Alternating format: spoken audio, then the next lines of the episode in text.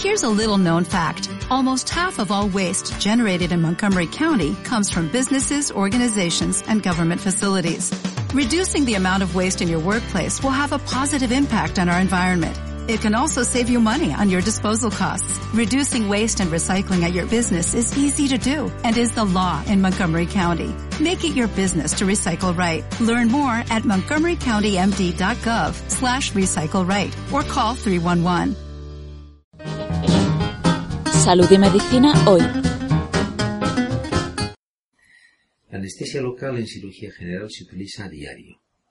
Sirve para bloquear la sensibilidad táctil y reducir el dolor en la zona de la intervención. Generalmente es a nivel de piel o en mucosas. El paciente no pierde la conciencia y su adormecimiento en el sitio es temporal, o sea, reversible. Su administración debe tener en cuenta la edad del paciente, su peso, el estado general, la vascularización, incluso la, la, zona donde se va a aplicar el fármaco. Si es alérgico, si toma alguna medicación y a veces la aparición de efectos secundarios que pueden ser efectos tóxicos. ¿Qué se puede operar con anestesia local? Las indicaciones y las utilidades de la anestesia local son muy variadas. Se pueden hacer anestesias como por ejemplo en hernias en general, pacientes con una patología tan frecuente pueden, pueden operarse bajo anestesia local, de forma ambulatoria, siguiendo un protocolo riguroso en el posoperatorio. Lesiones o tumores cutáneos.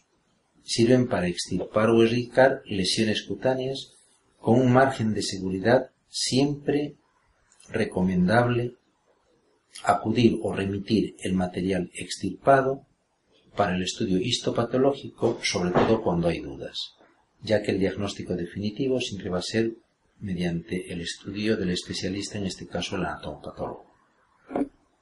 Existen lesiones que clínicamente no, no, no existen dudas sobre ellas.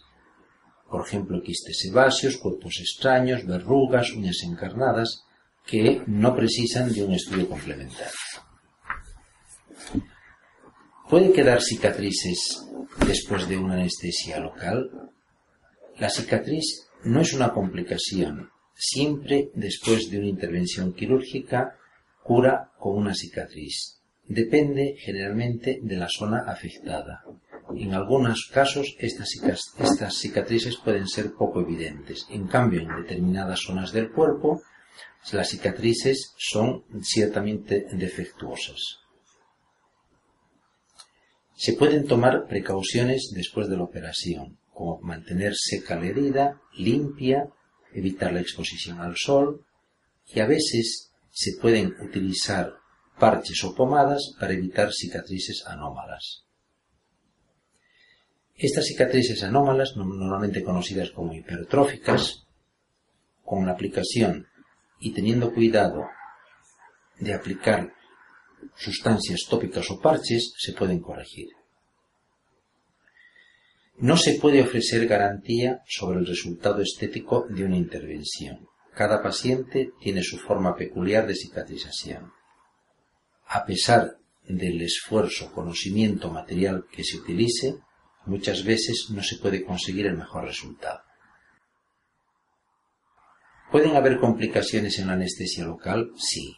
Pueden existir complicaciones como el sangrado, la infección, cicatrices queloides, intolerancia al material, sobre todo cuando se extirpa una, cuando se extirpa una lesión, a veces pueden aparecer recidivas que se pueden corregir con una segunda intervención. Entonces, cuando existe una recidiva, se puede en una segunda intervención ampliar los márgenes de dicha lesión para que el tratamiento sea definitivo. Ventajas de la anestesia local.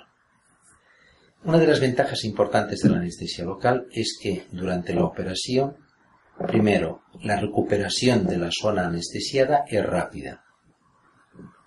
Además de anestesiar la zona, sirve también como analgésico, o sea, para que no duela después de la intervención.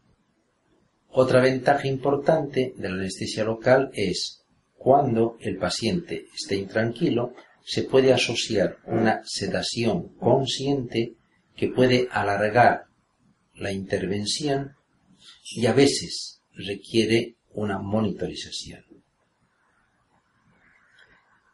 Por su sencillez y sus múltiples aplicaciones, los beneficios de esta técnica son muy útiles. El dolor después de la anestesia puede ser moderado o a veces leve.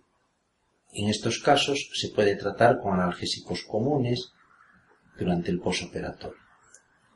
La lesión que se extirpa normalmente y clínicamente, si existe alguna duda, es recomendable remitirlo para el estudio histopatológico y con ayuda del microscopio conseguimos el diagnóstico definitivo.